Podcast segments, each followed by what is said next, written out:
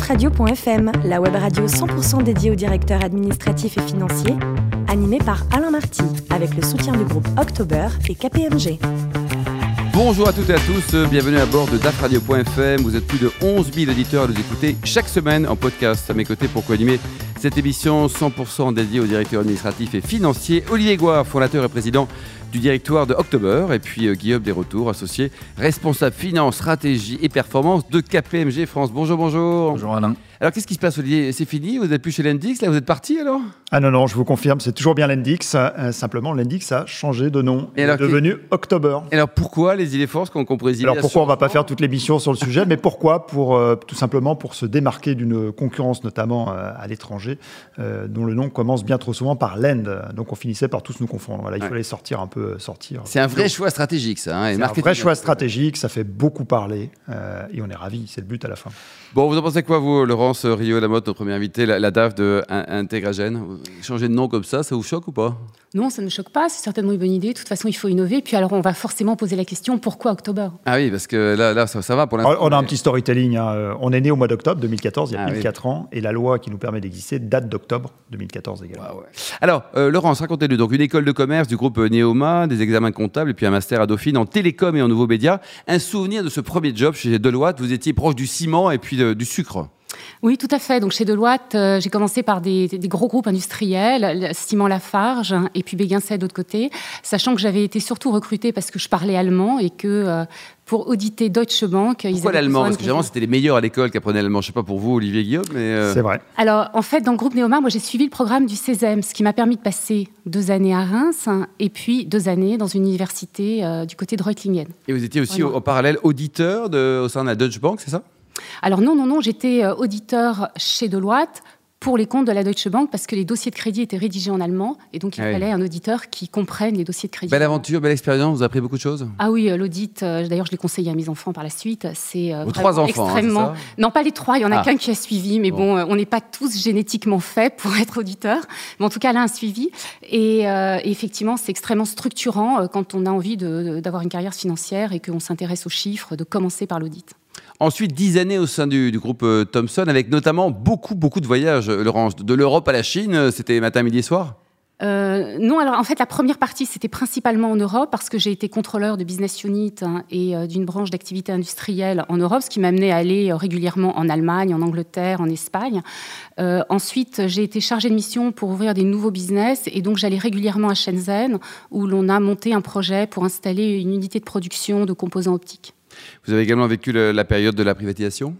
Oui, lorsque Thierry Breton est arrivé et a créé un petit choc euh, dans les unités de Thomson, avec un choc psychologique, avec effectivement des révolutions, il a demandé à tous les collaborateurs d'aller vendre des téléviseurs le samedi euh, pour euh, redresser la société. Il a également constitué une équipe qui préparait la privatisation et j'ai été invitée dans cette équipe. Ouais, C'est une belle expérience ça, quand même. hein. Très belle expérience. Ensuite, Dutch Telecom pour une belle aventure, et puis pof, on ferme la France. Oui, alors Deutsche Telekom, c'était en fait une grosse PME en France. On était à peu près 250. Deutsche Telekom avait notamment euh, acquis un opérateur alternatif qui s'appelait Styris, euh, qui proposait des services aux entreprises et euh, qui voulait bah, développer son business en France en achetant des, des fonds de commerce, en rachetant de petits opérateurs alternatifs, également en prenant des licences. À l'époque, j'ai rempli les dossiers des demandes de boucles de licences pour des boucles locales radio. Aujourd'hui, on, on entend assez peu parler de ces technologies. Et puis euh, ensuite, euh, la bulle Internet a explosé. Deutsche Telekom euh, s'est séparé des activités qui n'étaient plus stratégiques et a finalement vendu euh, ses activités entreprises à Louis Dreyfus Communication. Et c'est là que je suis partie. Vous êtes parti, euh, il y avait quoi? Il y avait LBMA, Aureus Pharma, donc première expérience. Alors là, avant- ça a été un 2011. vrai tournant professionnel parce que après avoir travaillé plutôt pour des très grands groupes, j'ai rejoint d'une part le domaine de la santé et plutôt des PME de croissance, avec d'abord Aureus Pharma. Donc c'était une entreprise qui développait des bases de données pour la recherche pharmaceutique, qui depuis lors a rejoint le groupe Elsevier euh, en, en, en communication scientifique. Ensuite les dispositifs médicaux et puis euh, depuis 2011, donc euh, ça fait déjà sept ans, je Oh, suis chez euh, Integragène. Alors racontez-nous un peu le, le métier de cette entreprise qui a été créée en, en 2000 et puis ensuite Guillaume. Alors, Integragène, c'est le leader euh, de la génomique en France, de prestations génomiques. Donc, Integragène euh, a une expertise pour lire le génome au travers notamment d'une unité euh, de séquençage. Et cette activité a été développée au départ pour la recherche, et notamment pour la recherche fondamentale, que ce soit des laboratoires académiques, des laboratoires pharmaceutiques, également pour l'agronomie. Et puis est passée à la recherche clinique, avec notamment l'installation d'un laboratoire Integragène au sein de Gustave Roussy. L'objectif étant de séquencer des patients euh, et de donner une information qui permette aux biologistes de proposer à ce que ce patient soit ou non inclus dans une étude clinique. Et puis la grande nouvelle, bah, c'est la nouvelle de 2018 où Integragène a remporté euh, l'appel d'offres Sequoia pour euh, une unité de séquençage, la première unité de séquençage destiné à des patients qui va être installé à Paris. Ça, c'est un enjeu exceptionnel quand même, Laurence. Bah, c'est un enjeu parce qu'on change d'échelle. Et, euh, c'est, effectivement euh, un très beau projet pour, pour l'avenir d'Intégragène, qui bien sûr après pourra se positionner aussi sur d'autres, sur d'autres projets. Guillaume? Bah, Moi, je me demandais, c'est quand même très impressionnant de passer des grands groupes à finalement un groupe qui, est beaucoup plus petit. Comment on gère ça? Parce que c'est beaucoup plus opérationnel. 6, millions d'euros de chiffre d'affaires, ça 6-7 millions? Oui, C'est plus du tout les mêmes questions. Vous n'avez plus une armée de, de personnes autour de vous? Non, alors c'est effectivement très différent parce qu'en plus, les axes ne sont plus seulement financiers, ils sont beaucoup plus vastes. C'est-à-dire que le DAF d'une petite société, c'est effectivement euh, également euh, le RH, euh, le legal, la communication, et puis également un job qui est beaucoup plus orienté vers la communication et notamment la communication auprès des investisseurs, mmh. puisqu'effectivement, il faut régulièrement les rencontrer, leur expliquer l'avancement de la société, remettre à jour les perspectives. Les rassurer, les chouchouter, les motiver, quoi. Oui, en même temps, euh, être fiable quand même et avoir une bonne information structurée pour, euh, pour ne pas trop leur raconter des bêtises. Enfin, ils sont quand même très, euh, ils sont très avertis et il faut être transparent. Olivier? Alors moi, contrairement à Guillaume, c'est pas de passer d'une grande à une petite entreprise qui m'impressionne, c'est de passer d'une entreprise auquel on comprend ce qu'elle fait, une entreprise où ça doit être très compliqué de comprendre ce qu'elle fait. Je, vous, confirme. Vous êtes a priori pas biochimiste de formation. Non, pas du tout. Je suis très impressionné, notamment on l'a souvent discuté ici dans cette émission, euh, le, DAF partenaire du, président, du DG, et, qui, l'aide à challenger les, un, business plan, des projections. Comment on fait quand on arrive et qu'on ne connaît pas du tout le secteur pour, euh, pour avoir ce rôle-là? Alors, une, petite anecdote, et là, j'invite euh, tous les scientifiques à se mettre enfin à rédiger la génomique pour les nuls, parce que j'ai cherché désespérément. Ah, ça n'existe pas, ça? Non, je l'ai pas Oh là là, ça y est, bonne idée. Ça. ça. ferait bien 10 ventes. Hein. mais c'est peut-être peut en cours ou ça a peut-être été rédigé l'année passée, mais quand je suis rentrée chez Integragène, j'ai longuement cherché.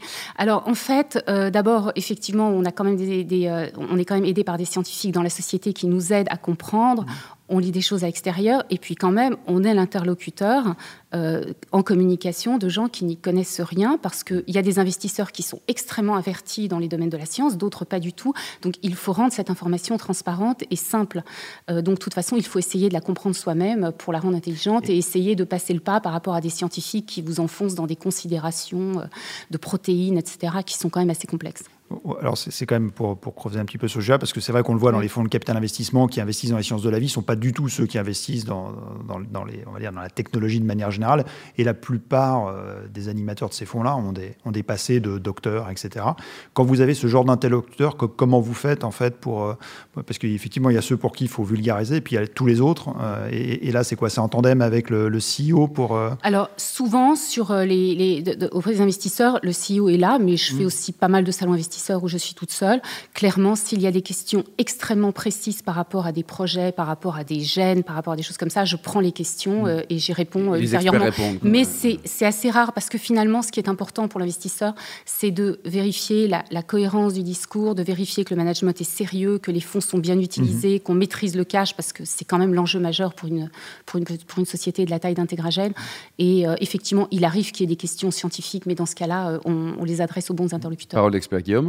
Mais quand on vous entend, en fait, on a l'impression quand même que finalement, ce que vous traitez, c'est comme les grandes entreprises et a priori, ça devrait évoluer vers dans cette direction, non?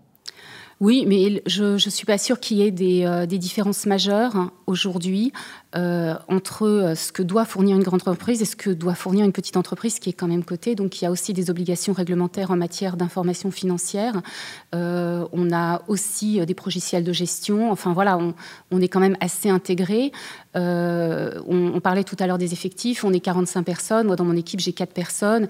Et quels que soient les enjeux de croissance l'année prochaine, il est hors de question de recruter. On va continuer mmh. D'être de, plus en plus performant dans l'utilisation des outils de gestion intégrés. Donc bon, c'est forcément un peu plus simple que dans les grandes entreprises. Mais... Et d'ailleurs, vous, arrivez à recruter? Comment vous recrutez? Parce que là, pour le coup, ça doit être le choc. Thomson, vous dites bonjour, vous avez oui, vrai, partout un vous dites October, ça marche très bien aussi, KPMG, mais alors là. Euh, alors, bah, les, recrutements dans la société, ce sont principalement euh, des scientifiques, des, euh, des, des, gens qui vont travailler dans les laboratoires, qui sont ingénieurs en biotechnologie, ou des gens qui travaillent dans le domaine de la bioinformatique et de la data. Ce sont quand même les deux grands pôles qui, aujourd'hui, génèrent des recrutements dans la société. Olivier? L'attractivité aujourd'hui des sciences de la vie, vous la considérez comment euh, à, la fois justement vis-à-vis des, jeunes diplômés notamment et même des, investisseurs Vous considérez, euh, une question un peu à double, double question dans la, question, mais sur les marchés, vous considérez assez suivi ou vous considérez vraiment comme un, segment aujourd'hui pas assez compris par le, par le marché? Vous parliez tout à l'heure des, des investisseurs généralistes à évangéliser notamment alors, les, les, fonds ont investi une partie de, de leurs risques dans, dans, des, dans, des, portefeuilles de biotech. Il y a eu effectivement quelques mauvaises nouvelles l'année dernière qui ont, euh, qui ont perturbé les marchés biotech. Je veux dire, à quoi, par exemple Quand vous dites mauvaises nouvelles? Ben, il y a eu quelques mauvaises nouvelles avec des études cliniques qui ont planté ou qui mmh. ont été, euh, qui n'ont pas euh, rassuré les marchés. Et comme je l'expliquais, souvent une mauvaise nouvelle pour une société de biotech, ça fait tache d'huile sur l'ancien écosystème. On n'est pas du tout concurrent, on est assez solidaire. Euh, ensuite, euh, dans, dans, dans, votre question, il y avait euh, aussi l'aspect de l'attractivité. Alors là-dessus, moi, je vais plutôt répondre du côté intégragé. Nous, on est sur des marchés avec des taux de croissance annuels moyens de plus de 20% sur le plan mondial, avec en plus ces nouvelles prestations qui vont être proposées en France et probablement dans les autres pays européens, avec enfin des, dans le parcours patient des possibilités de séquencer. Aujourd'hui, c'était quand même des analyses qui étaient réservées soit à des gens qui avaient les moyens d'envoyer leurs échantillons aux États-Unis ou ailleurs. Maintenant, Maintenant, ça va devenir, euh, ça, va, ça, arrive de manière massive en Europe. Donc, il y a d'énormes opportunités, euh, quel que soit après l'attractivité. Euh, aujourd'hui, le 5 septembre, des marchés biotech investisseurs. Je pense que les, les, les, perspectives sont là et sont quand même extrêmement importantes. Laurence, 4 levées de fonds, c'est un vrai job de chercher des sous. Hein? Oui, c'est euh, il faut toujours chercher il faut toujours chercher des fonds que ce soit pour des aides des, euh, des aides au financement que ce soit pour euh, aller rencontrer des, des, fonds de private equity. Au total, vous avez levé combien, Laurence? Au total, une douzaine de millions d'euros. 12 millions d'euros, quoi. Et, aujourd'hui, donc il y a quoi? Il y a une cinquième levée? Il y a, y a quand même une... Non, pour l'instant, pas de levée de prévue. 75%, c'est ça? 75%. Et de façon générale, vous conseillez une petite boîte, une PME, une TI, d'aller en bourse ou pas, avec votre recul? Bah, Avec le recul, il y a bien sûr tous les avantages d'aller en bourse, qui permet quand même aussi euh, de se préparer à des opérations externes. Hein. Ça, permet quand même d'avoir une valorisation de référence. Ça permet de lever des fonds plus facilement. Maintenant, euh, voilà, la question, c'est est-ce que la société est assez mature et est-ce que son projet est assez avancé et sécurisé à l'avenir pour, se permettre d'aller en bourse? Je Olivier, vous en vrai débat. Là, c'est mon avis, c'est pas la question. Donc, mon avis, c'est que c'est effectivement, euh, on est dans une époque où plus la capitalisation est petite, plus c'est compliqué d'être en bourse tôt. Il y a de moins en moins d'investisseurs sur des très small cap. Euh, donc, parce qu'il y a quoi Un vrai pari sur l'avenir bah, parce, que, parce que tout simplement la recherche coûte cher et c'est compliqué de, de, couvrir des petites capitalisations, ça, ça n'en vaut pas la peine. Donc aujourd'hui, il y a tellement d'argent disponible dans le non-côté, près des fonds de private equity, que je pense que rester non-côté plus longtemps est, est souhaitable. plutôt le sens de l'histoire en ce moment. Au point où certains restent trop longtemps non-côté, euh, c'est un peu les tanguis du, du, private equity. Hein. Euh, on pense notamment à des sociétés comme Uber, où les investisseurs aimeraient bien qu'ils se lancent un peu dans le grand bain et qu'ils aillent se... Guillaume, vous en pensez quoi? Bah, je pense qu'il y a aussi beaucoup de contraintes internes de la cotation. Et, c'est allégé quand même, c'est plus, plus simple maintenant. Hein. oui, c'est plus simple. Enfin, euh, c'était horrible avant, vous allez me dire. Quoi. Maintenant, le private equity, il y a des contraintes aussi, mais c'est les contraintes qu'on a euh, en face-to-face, en fait, d'une certaine manière. Bon, Laurence, pour terminer, le plus beau métier du monde, c'est quoi? C'est DAF ou peintre? Non, c'est complémentaire. En fait, il faut faire les deux, oui, parce qu'effectivement, je suis peintre le dimanche après-midi. Vous bossez tout le temps, vous hein? Non, je bosse pas. Euh, j'ai envie de vous dire que la peinture, c'est un peu comme le yoga, c'est-à-dire que vous faites abstraction de tout, vous êtes tout seul dans votre pièce, euh, vous avancez, vous jouez avec les pigments, euh, vous respirez les différentes essences que vous utilisez, et puis vous vous éclatez, quoi. Enfin, c'est. Vous quoi? Alors. Ou qui? Je peins beaucoup de perspectives de Paris et je dis ça parce qu'en général c'est ce qui plaît. Après, moi je m'amuse aussi à faire des trucs un peu délirants. Euh, bah, le week-end dernier, j'étais dans le Cotentin et effectivement. Ah oui, avec les fameuses huîtres. Non, mais attendez, je suis partie avec du matériel et j'ai peint le portrait d'Aretha Franklin que je compte offrir à une amie. Ah génial Est-ce que vous exposez vous-même ou pas alors? Vous avez franchi le pas? Euh, en fait, j'avais exposé quand j'étais en atelier. Je suis plus en atelier, donc euh, non, ça m'intéresse pas. Ouh, je sens une deuxième vie là après la, finance, non, là, Laurence. Non, mais justement, en fait, euh, alors une anecdote, si j'ai encore 30 secondes. Une fois, un monsieur a vu ce que je peignais sur Paris et m'a fait une commande. Et bien sûr, pour l'ego, c'était extrêmement rassurant. Donc je suis partie sur la commande. s'appelait Bill Gates, non Non, non, non, non. Et, en fait, bah, j'ai exercé la commande et je me suis dit plus jamais, quoi, parce que ah finalement, c'est voilà, j'ai pas du tout envie d'être ouvrière et de mmh. peindre avec une photo qu'on m'apporte et qu'on me dise tu peins ça. Euh, mhm. Non, ça, ça rentrait pas dans mes cordes. Bon, voilà, c'est QFD. Euh, merci beaucoup, Laurence Riolamotte, Olivier Goua et puis euh, Guillaume Desretours. On se retrouve mercredi prochain, 14h précise, pour une nouvelle émission. DAFradio.fm vous a été présenté par Alain Marty avec le soutien du groupe October et KPMG.